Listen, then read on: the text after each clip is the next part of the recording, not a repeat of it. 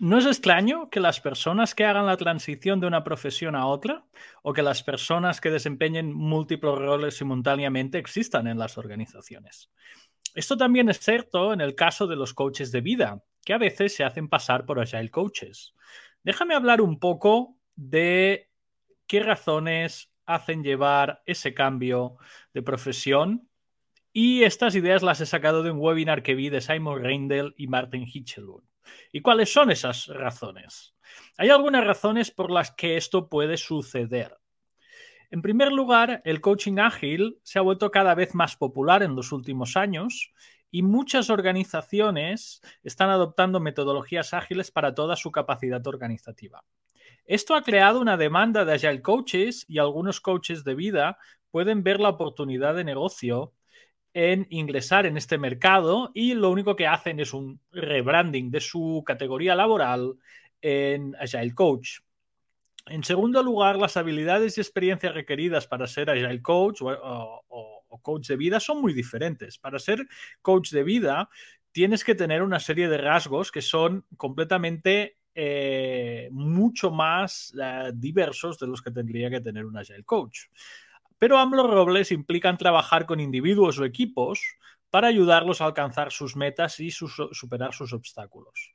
Los coaches de vida pueden ser, pueden ser hábiles eh, y pueden tener habilidades transferibles al contexto del Agile Coaching y siempre pueden agregar valor al rol de Agile Coach.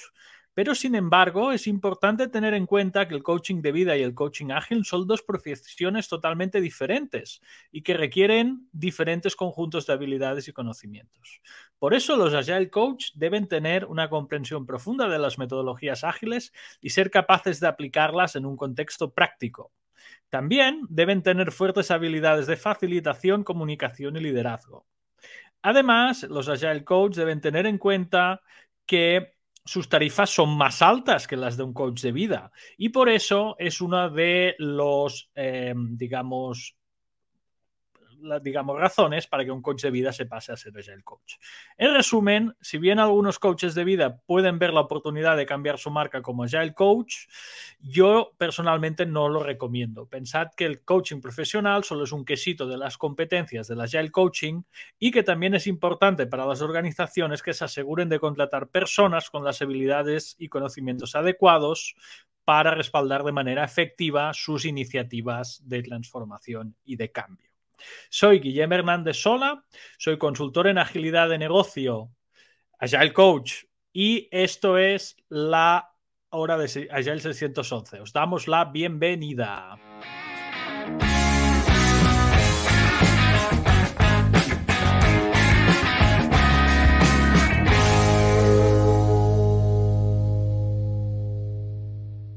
Hello, Wisconsin. Muy bien, Ulises.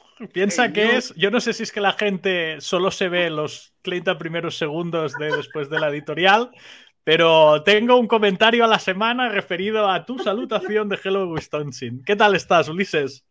Excelente. Casualmente tuve la suerte en, estos días de, de, ver con mi hijo la serie The 90 Show, que es la continuación de That 70 Show, que es de, donde yo saco la frase que, es, que me hace recordar ¿De mucho. te viene? Sí, sí, de donde viene. Ahora que estás nostálgico y retro, Ulises, te traigo una cosita. A ver dónde la tengo. Ahora no me va a ir la, no me va la cámara documental, pero bueno, te la enseñaré por la cámara habitual. No sé si conoces qué es esto.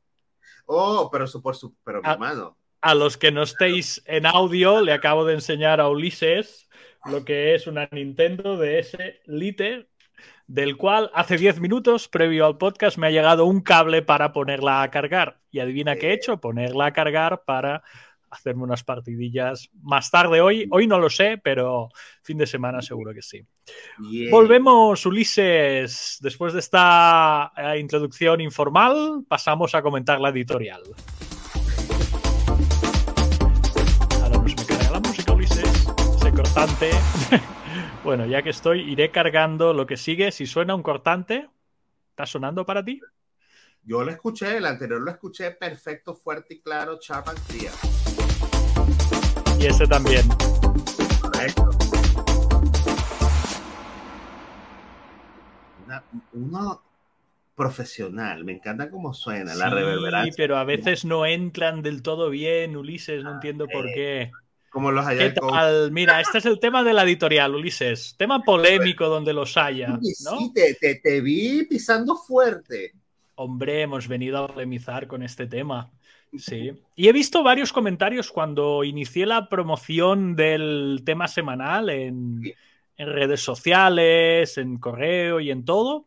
Eh, vi que, que, a lo mejor traerá más cola de lo que me, de lo que me esperaba. Sí, claro, claro. Estás tocando, estás tocando unos temas álgidos para muchas personas, pero muy álgidos para muchas personas del, del, del, del ¿cómo le decimos? Del, de la comunidad. Del, a ver, a ver. Pero aquí podemos comentar, ahora que sacas el tema comunidad. Sí. ¿Tú crees que el Agile Coach es de la misma comunidad, digamos, profesional que un coach de vida? Empezamos por aquí ya. Tema divertido. Lo que pasa es que eh, cuando uno está hablando, el, problema, no el problema, para mí el reto que tiene esa, esa comparativa es que partimos de la premisa de que todos estamos de acuerdo en lo que son las competencias de un agile coach y lo que son las competencias de un coach de vida. Y ya allí, ya allí para mí hay un temazo porque ¿qué es un coach de vida? Hay muchos aspectos de la vida, ¿no? Ajá, pero ¿qué, ¿qué, hace un coach de vida? Y es una pregunta sincera porque, porque eh, eso, eso va, va digamos, a a cambiar muchas cosas. Eso es una, es por, por, por, allí puede ser un sitio de donde empezar, pero digamos que no vamos a empezar por allí porque, a ver, Lisa, demasiado, demasiado filosofía, perfecto, no, no pasa nada. Este, hacen lo mismo. O sea, yo puedo ser ahí el coach y ser coach de vida, yo puedo ser coach de vida sin ser ahí el coach. Sí, sí, sí. Para mí, coach de vida es una persona que te ayuda a descubrir tus objetivos en la vida. ¿no? Ah. A partir de ti, donde tú seteas la agenda, ¿no? Ah, Eres el coach de eso. Para mí es ese tipo de persona. Sí. Ahora, el se hacen pasar me pareció una maldad. Bueno, y teníamos que ir a buscar el picante, Ulises. a ver, piensa que yo he estado en muchos, y tú también, ¿eh? muchos cursos de formación, cuando hacemos sobre todo el, IC, el ICP ACC, el de IC Agile, donde uno de los perfiles que atiende habitualmente es un coach ICF, por ejemplo. Una persona que se ha sacado una credencial de coaching, que ha hecho carrera de coaching profesional y quiere, em, de hecho es lo que describe un poco la editorial, quiere pasarse a hacer ya el coaching hacia el otro lado, digamos. Em, y luego a partir de aquí yo lo encuentro totalmente legítimo igualmente que encuentro totalmente legítimo que el coaching profesional para un Agile Coach solo es uno de los ocho cuadrantes del mapa de competencias. No sé cómo lo ves tú esto.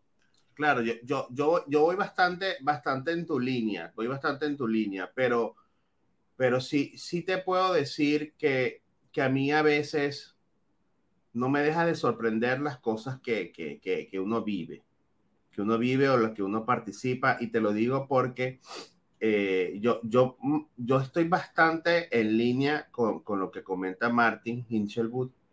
Primero porque le respeto muchísimo, me parece un, bueno, además lo conozco a través de ti, me parece un tipazo. Eh, y, y, creo que, que, sus planteamientos vienen desde un sitio que es muy válido. ¿Por qué? Bueno, Guillermo, porque eh, y, te voy a poner esta, esta, esta metáfora que, que, que una metáfora, este, este recordar y esta conexión que hice en estos días. Estaba, estaba trabajando y estaba escuchando, a mí me gusta escuchar mucho una, una filósofa que se llama Roxana Kremer, eh, y ella estaba haciendo unos análisis de unas cosas y estaba hablando con, con, un mexicano, con Rosarín, y tenía una discusión buenísima. Eh, y ella dijo, una, dijo algo que a mí automáticamente me conectó y te lo iba a escribir, pero te iba a, pasar ver, a ver. pasó. Y ella decía algo muy interesante ella decía algo así como que nosotros tenemos que ser muy cuidadosos con los términos y las palabras que usamos, porque cuando utilizamos una palabra para darle sentido a todas las cosas, no solo diluimos las cosas, sino que además pierden el sentido. Y eso para mí, eso para mí, cuando yo lo extrapolo a los temas de agilidad, me hace todo, todo la coherencia del mundo. Me hace toda la coherencia del mundo. ¿Por qué? Porque yo lo que veo es que compro lo que tú dices, yo creo que es completamente legítimo que cualquier persona quiera, quiera navegar, quiera, quiera abrazar, quiera desarrollar, quiera, este, digamos, crecer en algo, pero dejando, dejando muy marcados los límites de lo que conoce y de lo que, y de lo que no conoce, ¿no? Mira, os he puesto dos cosas. He puesto primero un comentario. Definan coach de vida. Sí, Lo, lo hemos definido ya algo, sí, lo volvemos a definir. Es una persona, sí, es un coach profesional en el cual eh, hace descubrir a sus coaches pues, objetivos en su vida, evoluciones en su vida, sí. Gestione en general de lo que debería ser una vida de una persona que esté debajo de un, proceso de coaching. Y por otro lado, os he puesto también el mapa de. Eh, el mapa de competencias en el cual nos basamos los Agile Coach y en el comentario que os he dicho yo antes, de decir, es que es solo un octavo ¿sí? Eh, de este mapa de competencias, el coaching profesional para un Agile Coach. Cosa que no significa que sea menos importante. Ojo con esto, ¿eh? Y esto es lo que nosotros enseñamos en el ACC. Cuando nosotros hablamos del ACC estamos comentando esto. ¿sí? ¿Quieres comentar un poco el mapa de competencias para alguien que lo haya visto por primera vez, Ulises? Sí, cómo no, cómo no. Este, este es un mapa, eh, digamos, como el, primigenio, la, una de las primeras versiones que, se planteó. Ya hay varias en el mercado y hay unas más, digamos, mucho más, más desarrolladas, pero este mapa es bastante, bastante bueno para una persona que se está iniciando, ¿no? Y básicamente lo que demuestra o lo que nos está mostrando la imagen que comparte Guilen son las, o se las describo a las personas que nos están escuchando, es, es, es básicamente un diseño que tiene ocho grandes áreas y cada área representa una competencia. Recordemos que una competencia es una habilidad cuyos resultados son consistentes en su calidad en el tiempo. Y eso es importante marcar también esa diferencia, porque cuando estamos hablando de un set o un grupo de competencias, estamos hablando de un grupo de habilidades que yo tengo a un nivel ya profesional. Profesional significa que cumple con unos estándares mínimos para garantizar su calidad esperada. Ejemplo, yo puedo intentar cantar pero no significa que me puedo... Que sea bueno, ¿no?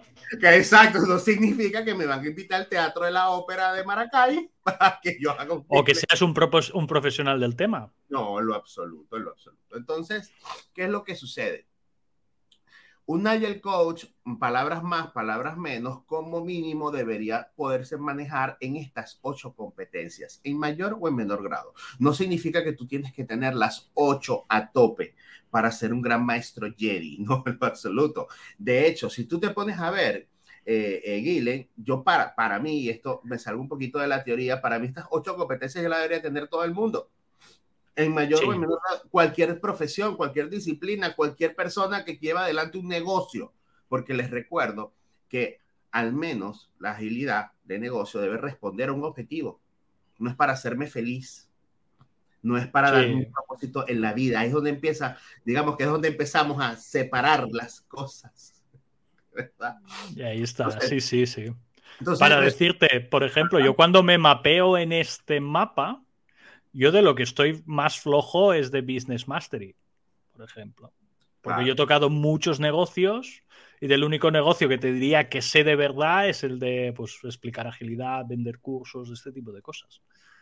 Voy, a, hacer tu recorrido. ¿Me autorizas a hacer tu recorrido? claro, adelante. Por ejemplo, Guilherme Hernández, mi amigo querido del alma, él es un tipo de palo, él es un tipo de palo técnico en su formación técnica, estudió en la universidad componentes técnicos, él es un gran especialista de test, por eso él nace. Si yo lo contrasto contra este mapa, él arranca, él comienza con maestría técnica, porque Technical Mastery no le, le, quitamos todas sus habilidades de agilidad y lo que sea, y Guilén puede ser un súper buen tester, un súper buen manager de un área de testing o de un área de delivery.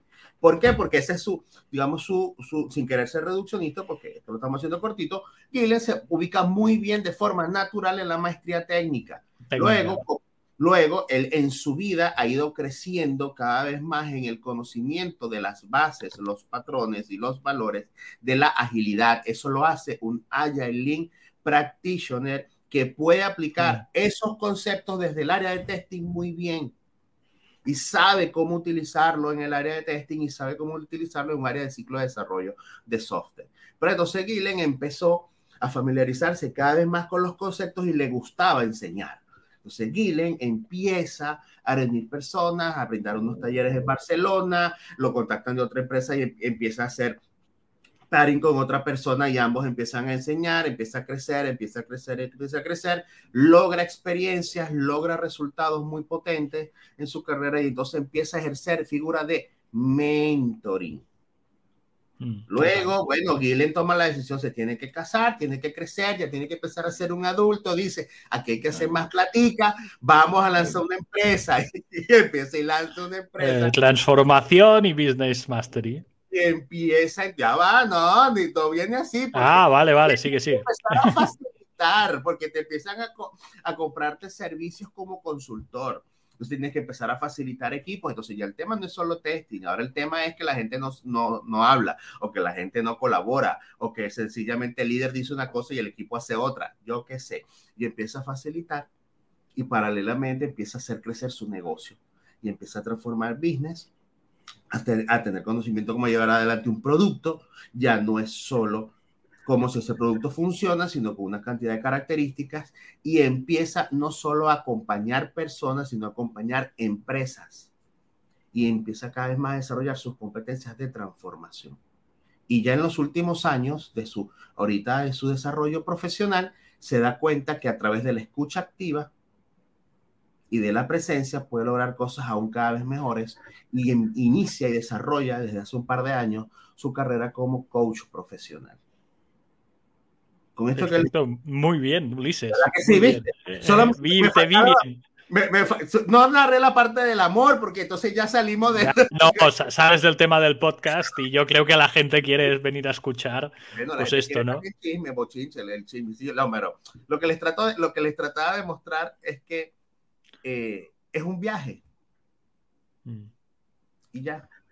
Y no te empieza y no sabes cuándo va a terminar. No. Mira, tenemos una pregunta ¿Qué opinas de un coach de productividad? Podría encajar muy bien como un el coach también.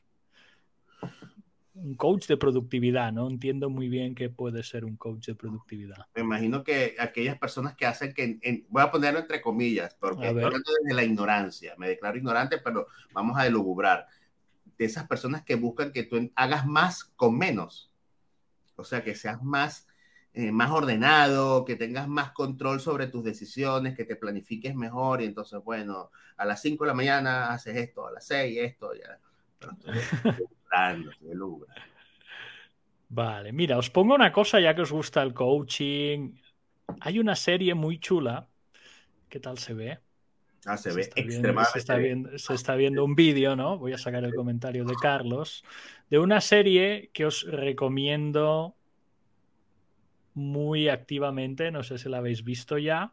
Sí. Sí, es una comedia, es un equipo de fútbol de Premier League, pero toca eh, una parte muy humana de lo que es un entrenador. Ojo, eh, que no es un coach, pero es una persona que debe motivar a un grupo de personas para tirar adelante pues situaciones que pueden ser muy, muy eh, complejas. Y tiene conversaciones muy, muy profundas. ¿sí? tan tan profundas como que, bueno, motivación, liderazgo, envidias entre personas, sí, cambios de clubes, sí, cambios de entornos laborales. Él, por ejemplo, tiene ataques de ansiedad y se ve, sí, cómo trata con todo el entorno, sí. A partir de ahí os lo recomiendo porque también os va a poner y a llevar a muchos, muchos puntos donde podéis ver que, bueno, que eh, no solo está en el Agile Coaching, el liderazgo, no solo está en el Agile Coaching el, tema de coaching. ¿Te la estás mirando tú, Ulises? Sí, la, primera temporada me encantó y la segunda voy, voy, voy allí, la, de, la, de, la, de esta no, no, no tengo ni, no tengo ni, idea de esta. No tengo Quería ponerte una, un pequeño clip del episodio pasado, pero te va a faltar el contexto, o sea que me lo voy, me lo voy a ahorrar, eh, porque es, una charla motivacional de, del entrenador con su equipo detrás de una muy mala racha. Solo te diré de qué tema va. No sé si has llegado a ver que en el vestuario tienen colgado un cartel que pone Believe. Sí, y lo tocan, se dan ánimos. Pues es un tema que va en torno a ese cartel, ya, sí, que no te voy a decir por qué. ya. Y es una conversación que tú y yo hemos tenido muchas veces, porque los valores de los grupos y del liderazgo no solo quedan en los carteles. O sea, el, el comentario que hay de esa charla motivacional va en torno a eso, ¿no? Que sois más que un cartel en muchos, en muchos temas. Y eso está francamente, francamente muy bien. ¿Qué te parece cambiar de tema, Ulises? ¿O quieres añadir algo más para acabar de cerrar el tema de los, No, de de los, de los- no, eh, sí, sigan, sigan, sigan aquellas cosas que de verdad les motiva y que les parece que son geniales y traten en la mayoría, en, en lo posible, escuchar la mayor divergencia de opiniones para que puedan tener sus criterios propios y definir su propio, sus propias competencias necesarias en su contexto. Eso sería como mi recomendación. Pues vamos a acabar así y vamos a poner el cortante. Las músicas van lentas hoy,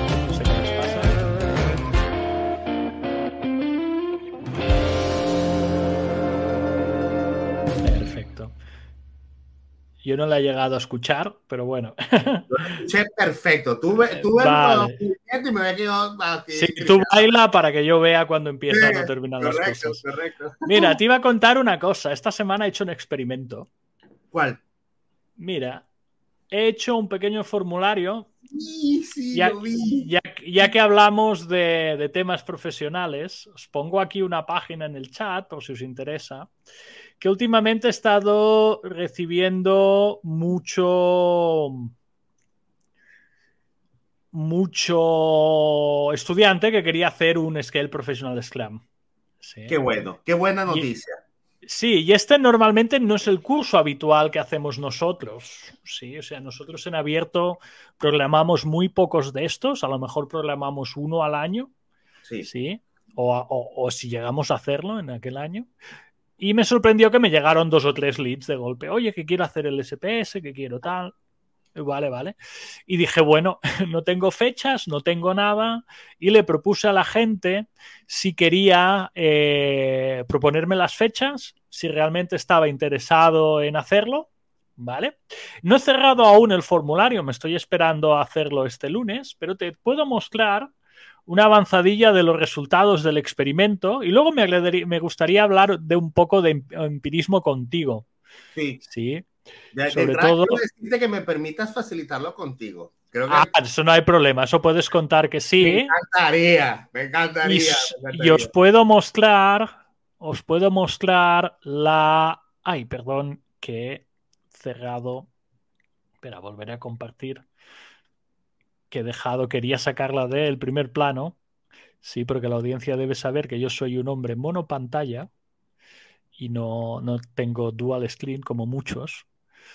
Así que, espérate. Eh, Mientras vas diciendo allí, voy a sí. leer un comentario de Ronnie que, Sí, le que le agradecemos mucho la participación. Dice, desde su perspectiva, un agile coach debería sí o sí tener muy desarrolladas las habilidades de un coach ontológico, debería transitar por este camino sí o sí. Así que muchísimas gracias, Ronnie, por, por, por un por comentario, comentario. del, digamos, de la parte pasada y lo dejamos allí para que ustedes lo, lo revisen. Y déjame retomar otro comentario. Sería excelente que Sclamorca abra un poquito más su mirada para que Scrum Nexus maneje varios productos. Hablaremos de esto. Sí, de hecho, nosotros tenemos implementaciones al respecto. Sí, piensa que Sclamor quiere tirar por el por eh, portfolio management o product portfolio, digámoslo así, ¿vale? Y no sé hasta qué punto lo van a desarrollar. Esto es otra cosa que, que Claro. deberíamos tener en mente. Vale, estos son los resultados. Mira, puse tres fechas. 21-22 de julio, 2-3 de septiembre, 7-8 de octubre. Sí, o sea que la mayoría de gente lo quiere en julio, que es la primera fecha que vamos a tener a cuatro meses vista. Sí, más o menos cuatro meses vista. Lo que voy a hacer es, si no habéis puesto aún en el formulario que os he pasado mm, vuestras preferencias y vuestro correo electrónico, no vais a recibir un descuento exclusivo que os vamos a enviar para este curso. Mm. ¿Vale? Como nos quedamos con vuestro correo cumpliendo la protección de datos, para eso sí, os vamos a dar en exclusiva una preventa para que tengáis plaza en este curso. Veis que hay 21. Y después de que pase un, un no sé, a lo mejor hasta finales de mayo, sí, o mediados de mayo, luego abriremos el tema en slam.org. Sí, vamos a hacer una landing en slam.org, veréis que Ulises y yo estamos de trainer co-trainer y a partir de ahí haremos, haremos el curso, ¿vale? Porque yo pensaba que no iba a tener tanta tirada, Ulises. No saben el precio aún, yo se lo puedo adelantar, será el precio habitual de nuestros cursos con ese, ese descuento, que también me estoy pensando dónde va a ir, si va a ser de un 25 o un 30. Claro. Vamos a ver, ya es un descuento suculento, vamos a acabar de hablarlo con Ulises, porque lo que nos interesa es que se haga el curso y que tenga gente. ¿Vale? Y dicho esto, Ulises, me gustaría ahora comentar contigo cómo te ha gustado o si te ha gustado este experimento empírico que, que hemos realizado. No, estoy feliz, estoy feliz, me encanta, o sea, me encanta porque, porque más allá, más allá de, de lo que uno quiera o deje de querer, es es súper chévere guiar por lo que verdaderamente la gente está necesitando o la gente está pidiendo. Y de hecho, tú sabes que yo estoy haciendo un experimento también por mi cuenta con el tema del inmersivo de, de, de desarrollo de competencias de coach profesional. Es decir, es decir, pasamos de un formato, estamos literalmente, yo ayer comentaba, empecé a trabajar con el grupo y, y es un grupazo, o sea, es un grupazo, estoy hablando casi 16, 17 personas. Es Eh, un buen grupo. Sí, sí, es un buen grupo que vamos a, vamos a estar trabajando durante casi dos meses y medio. Estoy hablando dos meses y medio de trabajo. Es una sesión a la semana. Son 2.5 horas y la cantidad de cosas que vamos a explorar. Y eso me tiene, me tiene muy contento Hombre, porque es algo- es, tema, ¿eh? claro, porque es algo bastante fuera de, de lo que, de todo lo que está pasando. Porque ¿qué, qué es lo Y de lo que estamos haciendo, lo que llevábamos haciendo Claro. En Y- pandemia y en... Sí, y que recuerda lo que algo que nos tenía incómodos, que es que cada vez el mercado nos quiere mover a, a- a formaciones de 10 minutos, de 5 minutos, y, y todo corriendo, y todo es como una corredera, y yo no, yo no, Sí. yo no, yo no quiero hacer eso, yo quiero y que... muy expansivas en el tiempo. Ajá, exacto, o, o como poca profundidad para que las personas no, para no generar tanta disonancia, y yo no, yo no quiero hacer, e- yo no, no voy a seguir nada de eso, yo quiero tener gente que realmente quiera cuestionar. Y, que Y quiera- luego te encuentras que el inmersivo...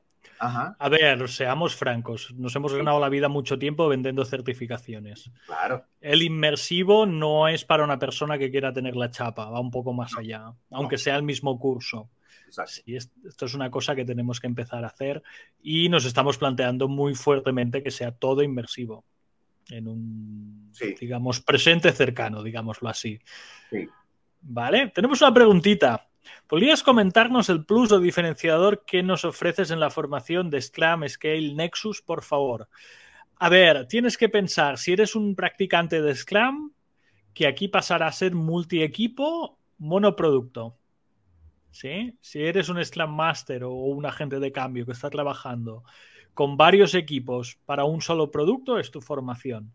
Eh, tema diferenciador, que es práctico y te vamos a mostrar cómo gestionar tres equipos en este entorno Nexus, que es completamente nuevo. Y a partir de ahí, Ulises, tú que has sido estudiante y trainer del curso, ¿qué más añadirías?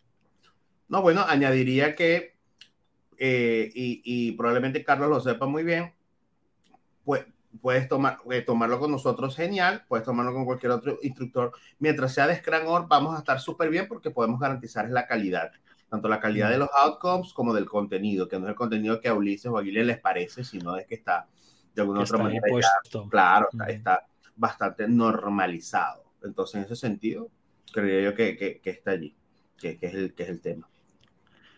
Y aparte, bueno, nuestra, nuestro formato habitual, ¿eh? Formato habitual con Miro, en Teams, sí, y a partir de ahí, pues miramos de crecer buenamente como, como Yo no- podemos.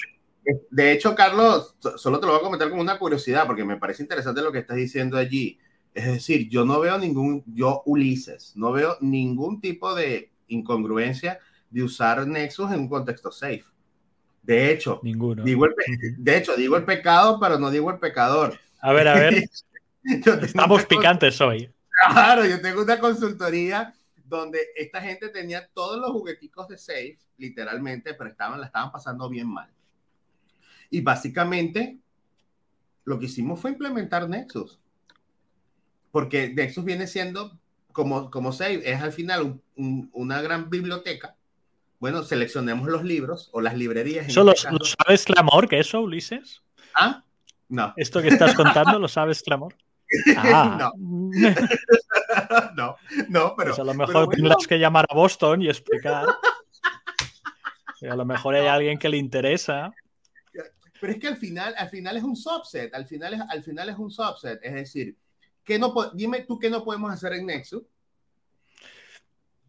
Tampoco que no puedes hacer en Scrum, solo lo te dan las reglas del juego y, y ya si tú respetas los valores, entiendes muy bien las responsabilidades y además entiendes muy bien la mecánica y promueves la excelencia técnica, para mí la pregunta no es si es Nexus o no es Nexus. Esa, yo, esa pregunta la dejamos hace bastantes años y eso es una invitación. Hey, hago una invitación, Guile. Que vamos a ver, a, ver, que te pongo en primer plano. Espera, espera, Ulises. Espérate. Hago no sé. una invitación. Espera, espera, que te pongo tu música, que va a hacer una invitación. A ver, momento Ulises, haz la invitación. Adelante. Tu música debe sonar. Vamos a hacer una invitación. Haya el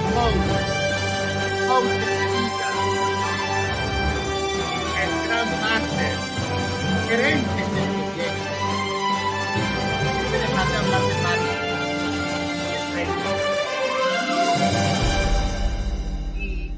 Vale, ahora Ulises ya puedes lanzar tu invitación. Hay el coaches, gerentes de proyectos, Scrum Masters. Hay que dejar de pensar desde los métodos. Y hay que pensar es si nuestro cliente está recibiendo lo que necesita, sí o no. Y si estamos entregando valor. Esa es la máxima, esa es la máxima.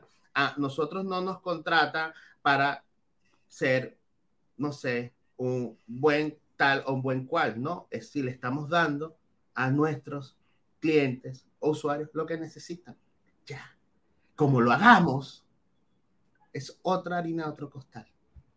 Pues con esta invitación, Ulises, vamos a cerrar el tema del Nexus Gracias. y pasamos a una pregunta que he visto en el chat. Ahora, Nexus es muy superior.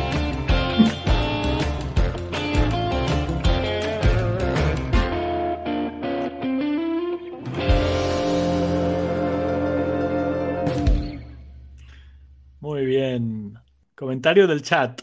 No tengo aún experiencia en un entorno safe ni safe Scrum Master. Cruzarse con varios seeds, mucha tentación de pasar al lado oscuro solo por money. Volvemos a sacar el tema de pasar al lado oscuro solo por dinero, Ulises. De ver, aquí hay varias cosas, ¿no? Sí. Voy a empezar yo. A ver, yo no pondría ni dados claros ni, ni ¿cómo lo llamáis? Lado luminoso lo llamaban en, en, en Star Wars, sí, ni lado oscuro. Sí, sí. A veces la gente se debe ganar la vida y ya. Sí. Sí, la gente se debe ganar la vida y ya. Y a partir de ahí, bueno, a ver, tú también puedes tomar los valores y dedicar el dinero de tus esfuerzos donde, donde creas, ¿no? Humilmente no sé, un consultor de safe es una salida profesional como cualquier otra. Sí, como cualquier otra, ¿no? Y a partir de ahí, pues, es que, es que, pues ya es vamos que viendo. A, a, mí me, a mí me cuesta mucho, a mí me gusta, a mí me gusta, a mí me, me cuesta mucho, pero es por un sesgo, ya por un sesgo, porque yo creo, yo creo firmemente, es una creencia en los temas de gestión de cambio. O sea, yo creo muy firmemente, y las personas que trabajan conmigo, o sea, las personas que de alguna manera se forman conmigo, también lo saben. Yo creo firmemente en la neutralidad. Y yo no creo que las personas son buenas o son malas. Yo siempre lo digo prácticamente en cualquier taller. O sea, yo no creo que la gente sea buena o sea mala. En, en, evidentemente hay sus excepciones y hay como que en toda curva, en toda campana gaussiana hay sus extremos. Pero yo no creo que las personas son buenas o malas. O sea, nadie se quiere despertar para hacer las cosas mal. Entonces, para mí ver el mundo como blanco-negro es muy peligroso. Es muy peligroso porque hay mucho contexto, hay mucha, hay mucha situación, hay, mucha, hay muchos elementos. Entonces, yo en la medida de lo posible, yo lo evito. Yo, yo, Ulises, lo evito y trato de transmitirle eso a las personas que se forman conmigo, con nosotros, y también con las personas que, que, que nosotros colaboran, porque yo creo que eh, todo es más que, que luminosidad o oscuridad, y hay un mundo completo lleno de sombras. Y para mí la máxima es, yo, yo soy obsesivo, es con quien me necesita, o sea, ¿qué es lo que tú necesitas? Y saber si estamos en la capacidad de brindarlo o de ayudarlo. Si la persona necesita un Gantt, bueno, pues se le da un Gantt, ¿no? No, no hay más. Un Gantt. Que a mí me gusta o no me gusta el Gantt, eso es otra cosa. Es lo que, yo, y lo que voy a decir es súper antipático, pero es algo en lo que yo creo. Es como las personas que a veces me dicen, bueno, Ulises, pero es que en mi empresa, qué porquería, tal, no sé qué. Bueno, salte. Sí, no eres un árbol, ¿no? No te quedes en. Claro, claro. Entonces, yo creo que, yo creo, creo que es muy natural ver las cosas al principio de esa manera. Creo que es muy natural cuando uno está iniciando en algo ser muy, digamos, como muy, muy, muy cerrado a lo bueno o lo malo, a ser policía y lo que sea pero yo creo que las personas hacen lo que tienen que hacer basado en sus condiciones. Yo tengo muy buenos amigos, eh, muy buenos amigos metidos en el área de safe que son muy buenos. Eh, también tengo algunos que dan ganas de salir corriendo. También tengo gente muy competente, muy bien formada en agilidad y son un desastre. Y sus implementaciones dan ganas de salir corriendo. Dan ganas de salir corriendo. Entonces, no creo que, que se, deba, se deba ver las cosas en blanco y negro. No, lo Mira, tenemos pregunta del chat. No olvidéis el rol del Agile Delivery Manager. Agile Delivery Manager. Aquí hay varias cosas que me empiezan a. Porque Agile sí tengo claro qué significa. Delivery... Pero hemos tenido varios, Guile. Oíste, Guile, hemos tenido varios, especialmente, especialmente ticos. Muchos, hemos tenido muchos, muchos ticos Agile Delivery Manager en nuestros talleres. Varios. ¿Oíste? Sí. Y de varios perfiles. Sí, esto que es un, para mí parece como un branding nuevo del PM, ¿no? De alguien que viene de un pasado PMI, no sé si lo compartes esto. Mira, no, no, no, no lo tengo tan directo, no lo tengo tan directo como PMI porque, fui al cabo, un delivery manager es una super mega responsabilidad, es una posición, al menos las que yo conozco y he visto, muy estresante porque en el, de alguna u otra manera están siempre a la vanguardia de la entrega. Entonces tienes a múltiples equipos, a múltiples, tienes que estar gestionando múltiples Scrum Master, múltiples Product Owner, múltiples gente que lo que quiere es ver las cosas salir. Entonces, ajá, entonces imagínate, como dice allí, la meta de, del delivery. Este, para mí, los que yo conozco además son gente con fuertes competencias técnicas con fuertes competencias técnicas porque tienen que estar lidiando con diferentes equipos en diferentes situaciones. Actualmente yo trabajo con, con un cliente que tiene delivery managers y son, para mí son Scrum Masters con esteroides. Son súper Pero pregunta, pregunta que te lanzo ya que estamos yendo a la, a la polémica hoy, que no sé qué nos pasa hoy, pero hoy estamos... no diría faltones, pero estamos polémicos. Eh, ¿Y qué delivery hacen esos Scrum Masters? En términos de valor, ¿eh? Ajá. Sí, me gusta. Es una excelente pregunta. Yo creo que ahí lo quieres como desde una perspectiva, desde una perspectiva de Scrum, es tener a, a una misma persona que está gestionando múltiples incrementos de flujos de valor distintos en una misma en una misma tubería. Es como que si vinieran diferentes diferentes pipelines de diferentes equipos de productos distintos, inclusive, y tienen que, que, orquestar toda esa, toda esa entrega. ¿Mm? Vale. Y es una entrega de un producto. Y es multiproducto en muchos casos. Multiproducto. sí. Multiproducto. Sí, sí. Sí. Muy bien. Perfecto. Veo que hay otro tema, o sea, cortante, y vamos a empezar con el otro tema, si te parece. Sí. Yo lo hago por los clips, que luego los clips he visto que funcionan, Ulises, que es otro experimento que traeremos. Vale, cortante y ahí vamos.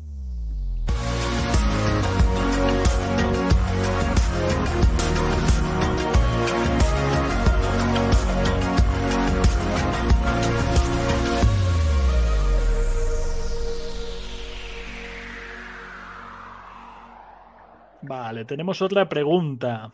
un libro de nivel 1 para leer sobre Agile Coach y el libro top para leer sobre el mismo tema. Muchas gracias. He visto que has puesto un link en el chat.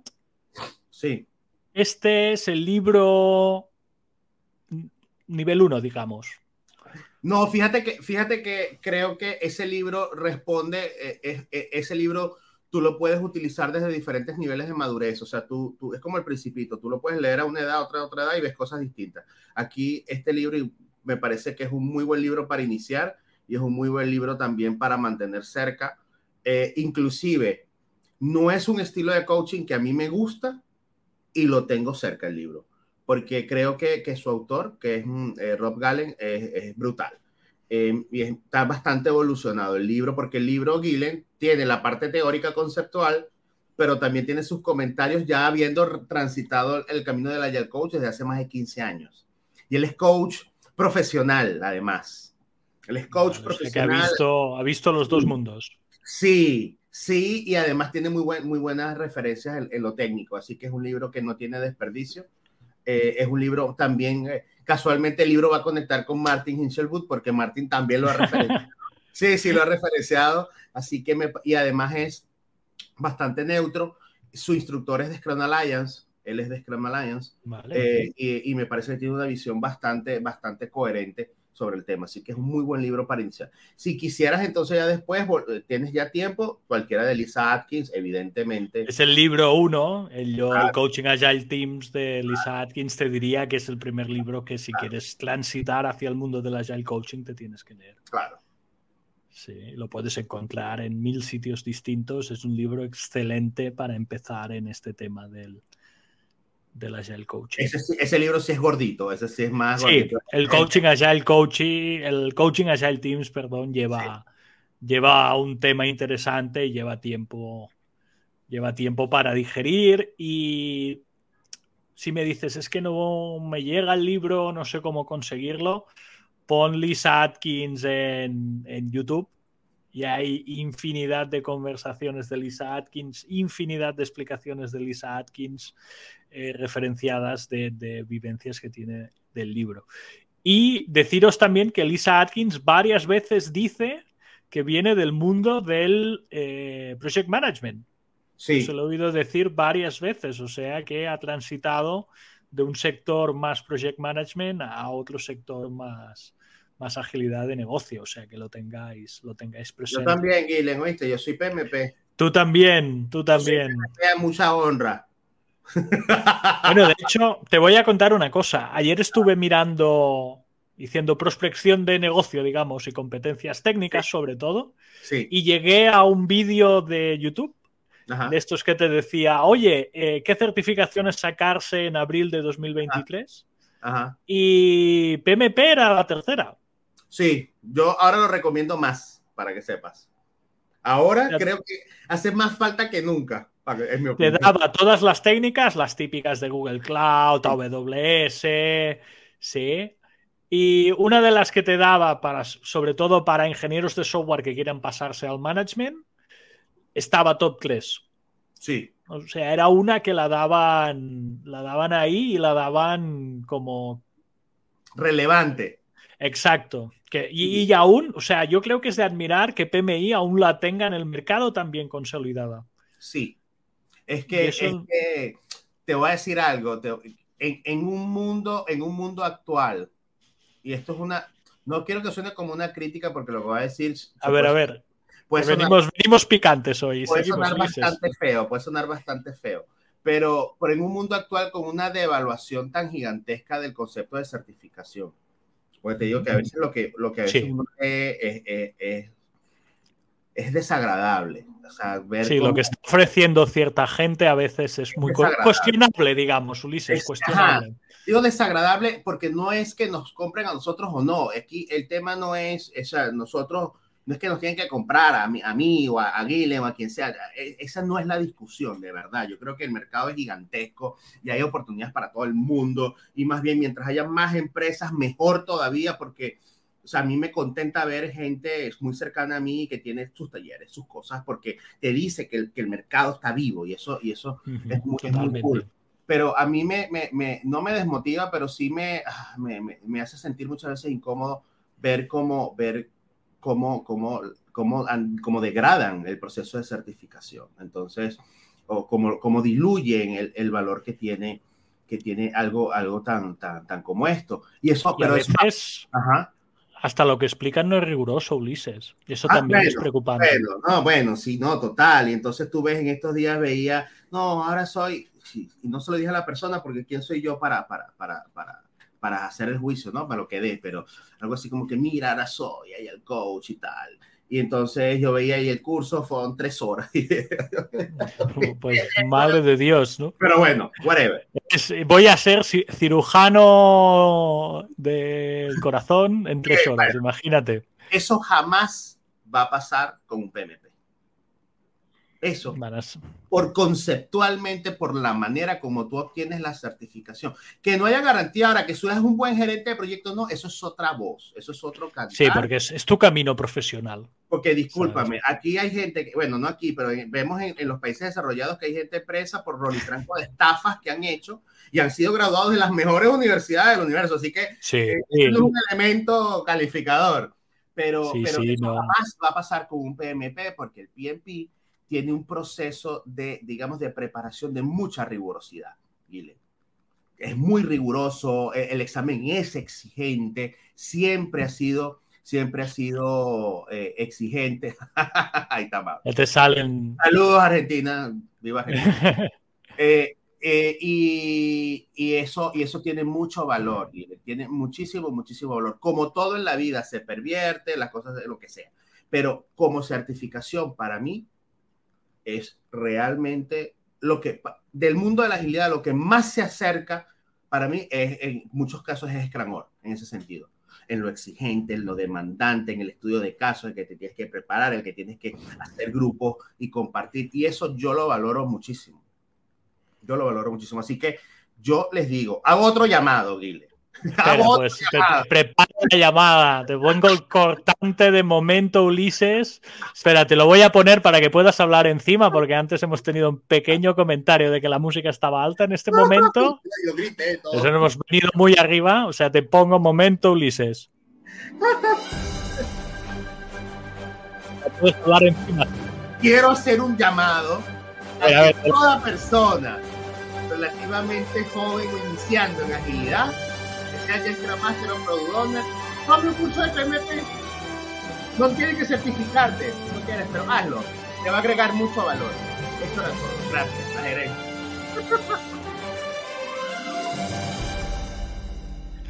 Muy bien. En resumen, Ulises os invita a hacer un curso de PMP. Sí, haga su curso. Haga su curso. Hágalo, hágalo. Puedo recomendarle a varias personas. Aquí en Panamá hay una amiga muy querida que se llama Ada Ada eh, fue presidente del PMI y tal, y es trainer, formada, certificada y tal. Hágalo. Le va a agregar valor. Se lo puedo agregar. Se le va a agregar... Estoy, estoy por hacerlo yo, Ulises. ¿Así? Sí. ¿Quieres que lo abramos? Podemos abrir uno. Podemos abrir uno. ¿eh?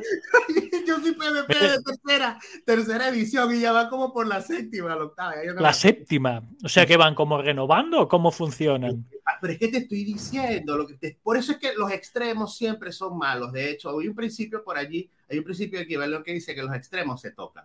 ¿Por qué? Porque hay gente que no, hay que rechazar todo eso. ¿Por qué lo vas a rechazar? Esos son conocimientos. Mira, Guilen, se reúnen un montón de personas de todas partes del mundo, voluntarios, durante días a compartir conocimiento y se ponen de acuerdo en lo que hay que poner en la guía y se ponen de acuerdo y leen y tal.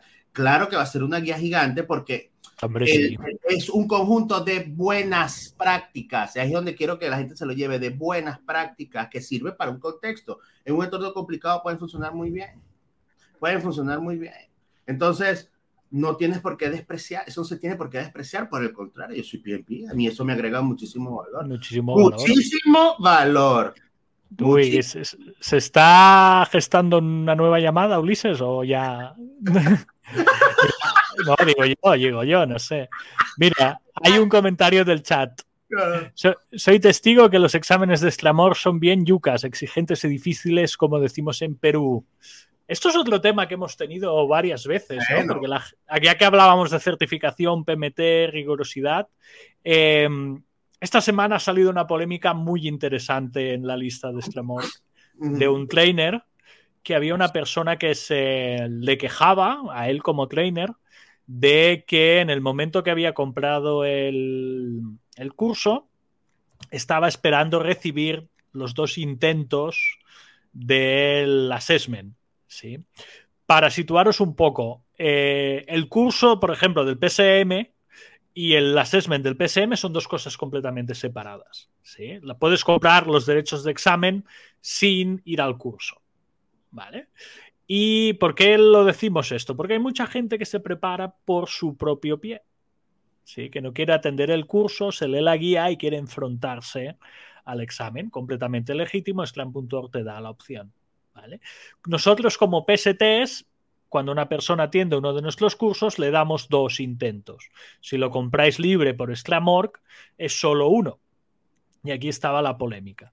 Y no es la primera vez que leo un mensaje como este del chat, en el cual me dicen, es que el examen es difícil. Mm, sí, sí, hemos tenido varios clientes privados que también nos han levantado la liebre sobre este tema, de decir, oye, yo esperaba que la gente se me certificara o he tenido experiencias con X certificadora, que evidentemente no es del nivel de Sclamorg, y aprobaron todos. Eso también me lo he encontrado yo en, el pasado.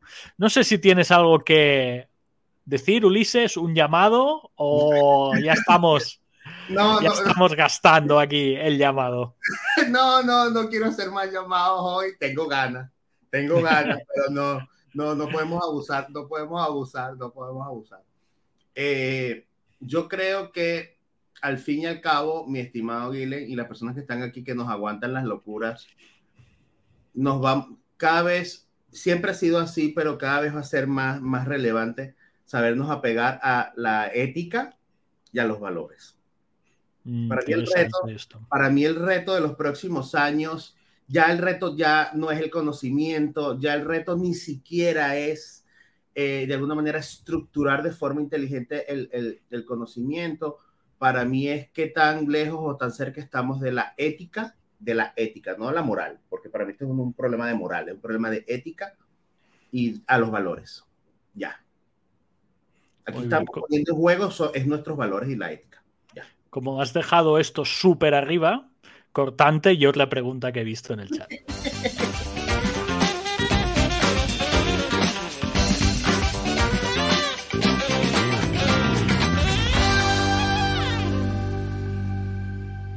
Perfecto. Quiero decirle, quiero decirle Adelante. la pregunta que a mí me encanta tu selección musical, o sea, el nivel de detalle del sonido.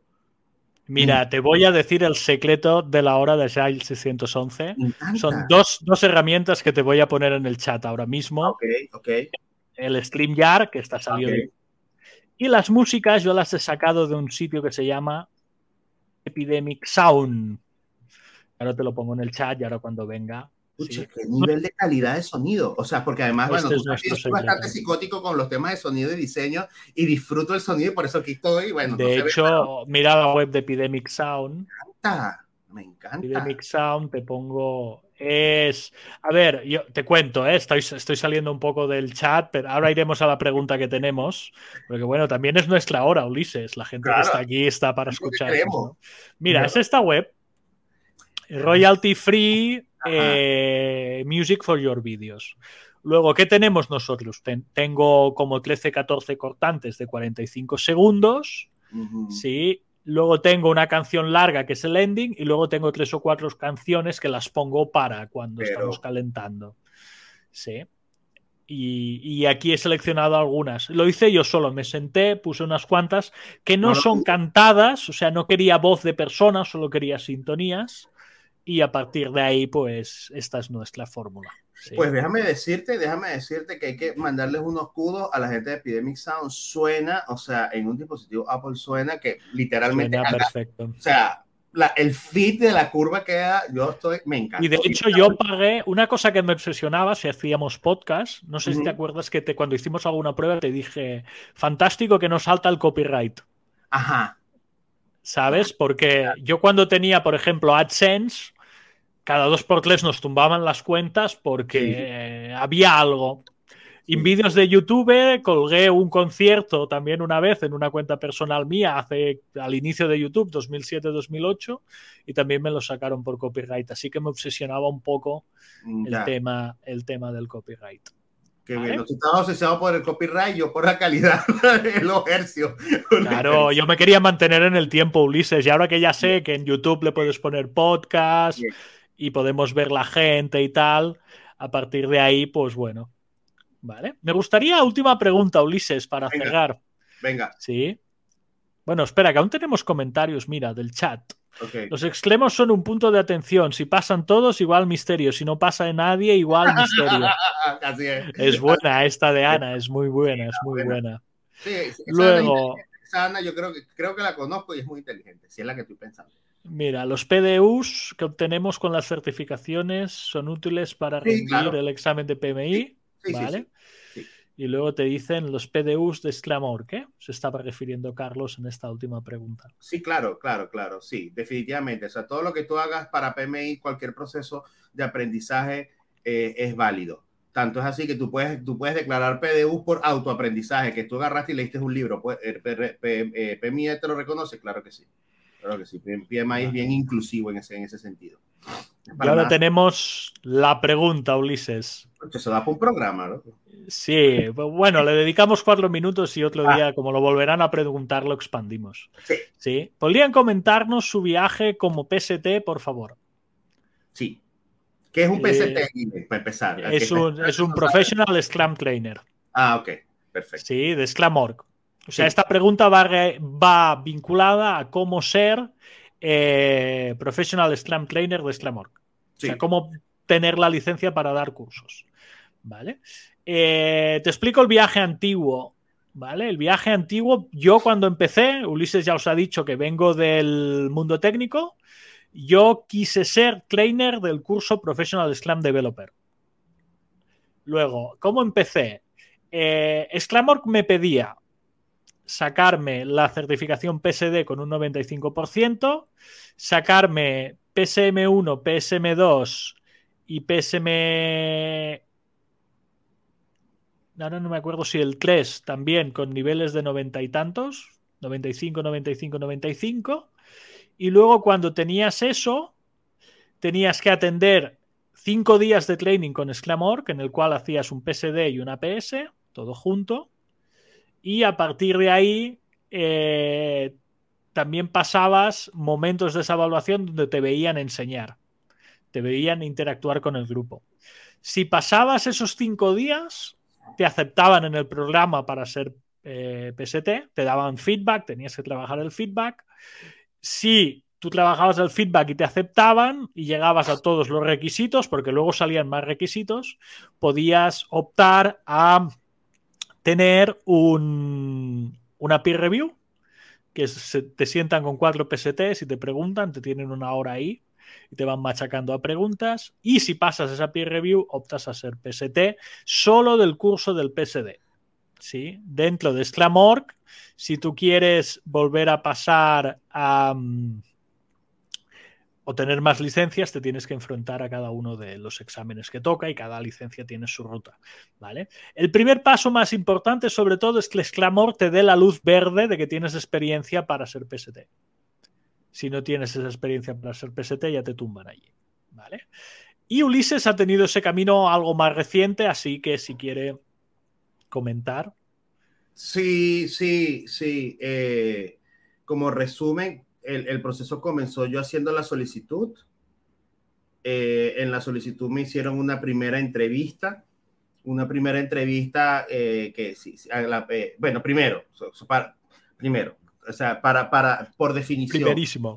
Primerísimo porque yo, yo, no, yo no veo, yo no el, el camino para ser trainer de Scrum yo no lo veo que hay, hay posibilidad de fracaso. O sea, lo peor que pudiera pasar es que no te acepten y si no te aceptasen, igual es un proceso altísimamente recomendable porque te llevan literalmente a tus límites, sacan lo mejor de ti y te hacen ver aquellas cosas sobre las que debes reflexionar. Así que es un proceso que yo recomiendo si de verdad, si de verdad es, es una persona apasionada que le interesa Scrum y que le interesa hacerlo de la mejor manera posible, con un camino que es extremadamente exigente, yo lo recomiendo a tope. No cuesta nada. De entrada solo lo quiero hacer saber. No es que tú, no quiero ofender a nadie, pero no es que tú y que... A ver, a ver. ser- bueno, sí, paga tanto y básicamente eres No, trainer. no así. No, Te no, pueden descartar habiendo pagado. No, no, no, no. Acá eso no va a pasar. Acá eso no va a pasar. Eh, eh, y después yo sí creo que hay que hacer como todo un, un programa al respecto, porque es, o sea, desde el punto de vista de, de, de, de, vida es extraordinario analizar el, el, el journey de ser un PhD. Eh, pero básicamente entonces tienes una entrevista, primero tuve una primera entrevista, de esa entrevista me hicieron reflexionar varias cosas, luego tuve una segunda entrevista, de esa segunda entrevista fue cuando, cuando me dijeron, sí, nos parece que, que potencialmente tenemos interés de, de, que te unas a la comunidad, a la comunidad, no que empieces comunidad de trainers.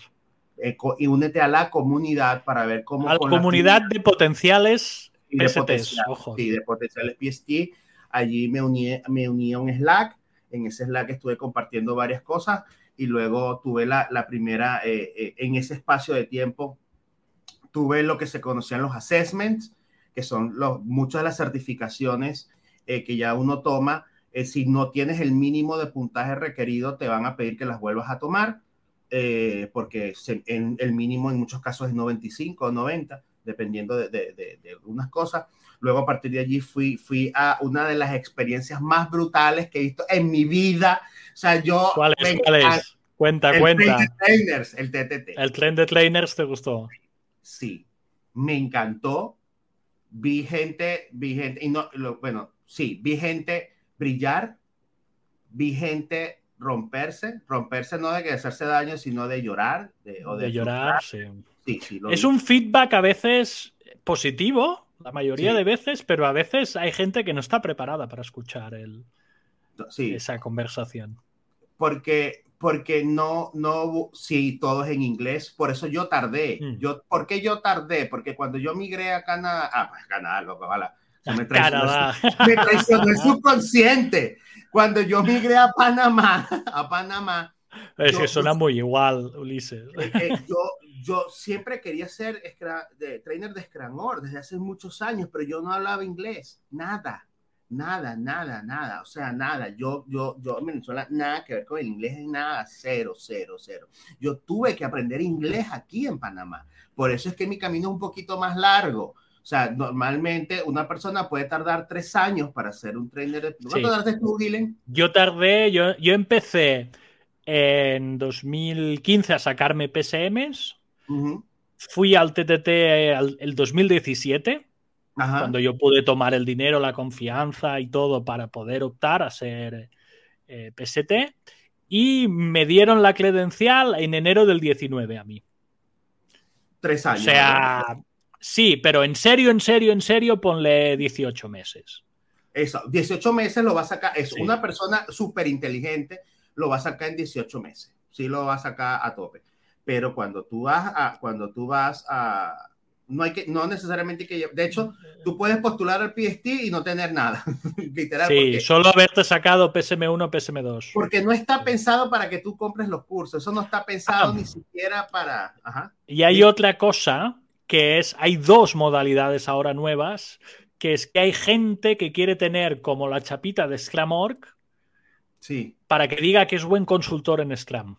sí, O sea, hay una categoría de PS, como llaman, ahora no sé cómo lo llaman, Professional Scrum Consultant o Professional, tiene un nombre dentro de Scrum.org.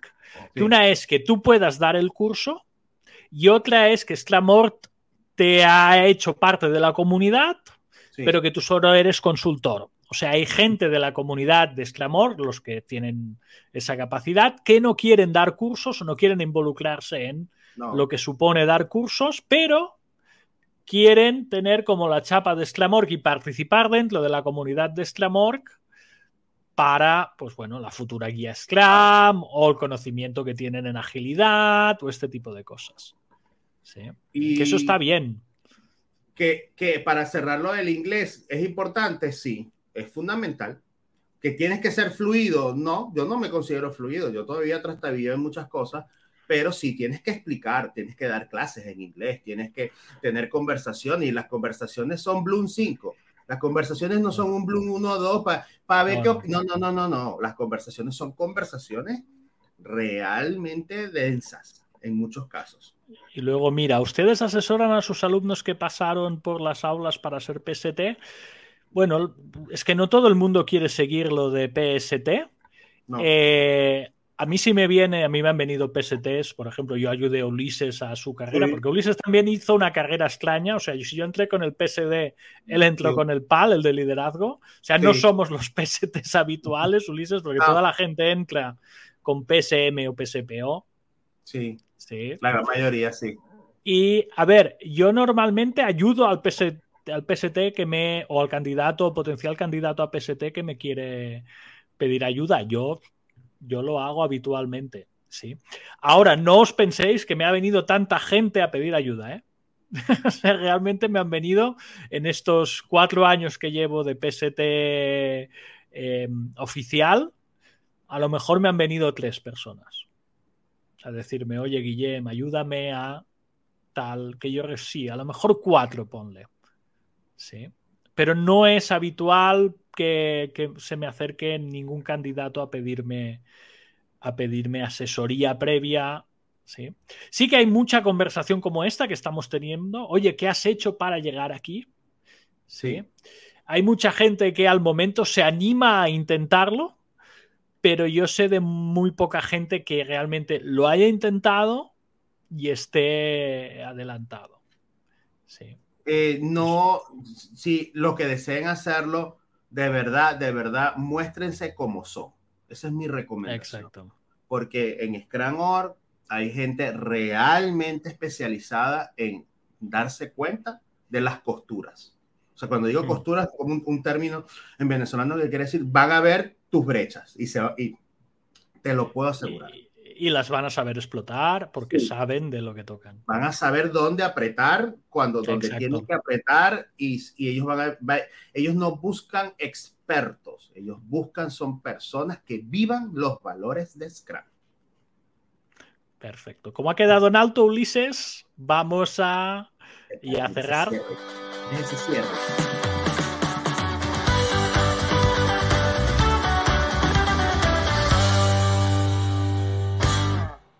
Muy bien, pues bueno, ya la hora ha llegado a la hora. Sí, hemos cumplido el time box. acordaros, estamos a la semana que viene, a lo mejor hay un pequeño cambio de horario porque tengo que acompañar a mi suegra a una visita médica, aquí como ya nos hablamos y somos transparentes, pues es posible que vayamos más tarde, Ulises, tenemos que hablar de eso. Está bien, está bien. Sí, si vamos más tarde ya, ya cuadraremos. ¿Cómo podéis hacer para no perderos, aunque vayamos más tarde un día por temas profesionales o personales? ¿Sí? En YouTube, os voy a enseñar ahora aquí, ya que estamos en cierre, en el YouTube de la hora de Agel 611 tenemos un magnífico, eh, un magnífico, ahora no me sale el link, before you continue, es este, sí, ya me están cargando cookies y cosas. Tenemos un magnífico botón que es el de seguir, este que pone subscribe, aquí a la derecha, ¿sí? Si le dais a este botón de subscribe, no os vais a perder absolutamente nada, ¿vale? Nada. Siempre salimos por YouTube, Twitch y LinkedIn Events, ¿vale? YouTube, Twitch y LinkedIn Events, ¿vale? Aparte de esto, si, oye, que no me gusta el vídeo o no te puedo poner en el trabajo o lo que sea. También estamos en audio, en Spotify, en Apple Podcast, en Amazon Music, en todos lados. Nos hemos suscrito otro tema de Epidemic Music, es una plataforma que se llama cash.com, que es la que nosotros usamos para que nos distribuya el audio. Ya, saben todos nuestros secretos de podcasting, Ulises, nuestra audiencia. Perfecto. O sea, la combinación es StreamYard más Acast más Epidemic Music. ¿sí? Y buen contenido, y buena conversación. Y ser constante, por lo menos hacer un stream a la semana, que es lo que intentamos humildemente hacer nosotros. ¿Vale? Ulises, últimas palabras antes que lance sintonía de cierre. Mantengan las, las cosas simples. Usualmente las cosas, las mejores cosas de la vida son simples. Y siempre las cosas simples. Muy bien. Pues dicho esto, yo ya le doy al cierre. Hasta la semana que viene y nos vemos.